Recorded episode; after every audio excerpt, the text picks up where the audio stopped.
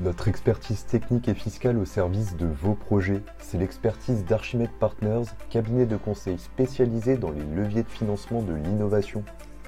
Bonjour et bienvenue dans les Talks du financement de l'innovation, le podcast by Archimède Partners. Dédié au sujet, êtes-vous éligible au crédit impôt recherche? Et pour cela, nous recevons François Laleuf, directeur associé au sein d'Archimède Partners.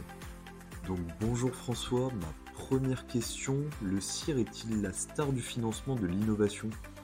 En effet, le crédit impôt recherche est le plus important levier de financement public pour euh, la R&D, la recherche et développement, euh, pèse plus de 6,3 euh, milliards d'euros par an et il représente plus de 86% des aides liées à l'innovation et la R&D parmi plus de 14 aides différentes. C'est vrai que le domaine de la R&D est très vaste puisqu'il inclut trois aspects, la recherche fondamentale, la recherche appliquée et le développement expérimental qui permet de valoriser de nombreux projets, puisque dans la démarche du CIR qui est déclaratif, il y a la possibilité de récupérer jusqu'à trois années en arrière des dépenses de recherche et développement avec un taux de 30%. Aujourd'hui, ce mécanisme est extrêmement utilisé par plus de 27 000 sociétés qui déclarent tous les ans du crédit impôt recherche et le potentiel est encore extrêmement important dans la mesure où des nouvelles sociétés innovantes sont créées tous les jours. Quels sont les critères pour être éligible au CIR pour être éligible au CIR, un projet de R&D doit répondre à cinq critères qui constituent les définitions de la recherche et développement. Premièrement, la nouveauté. Il doit être en rupture avec l'état de l'art. Ensuite, l'incertitude scientifique. Il doit lever des verrous technologiques. Troisièmement, la créativité. Il doit être basé sur des hypothèses originales et non évidentes. Quatrième, la systématisation. Il doit suivre un parcours de R&D, une démarche itérative organisée.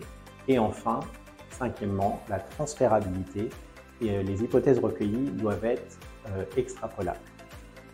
Quels sont les types de projets R&D éligibles au CIR assez méconnu, mais en réalité, il existe deux types de R&D éligibles au CIR. Euh, tout d'abord, les projets de R&D internes, donc qui vont être réalisés au sein de l'entreprise, typiquement dans un laboratoire de R&D.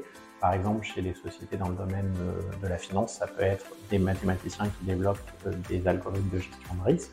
L'autre aspect de R&D qui peut être valorisé, c'est la R&D externe, qui va être faite chez les clients pour le compte des clients, puisque le crédit impôt recherche ne tient pas compte à qui revient la propriété intellectuelle des travaux, mais uniquement de qui a supporté l'effort de R&D.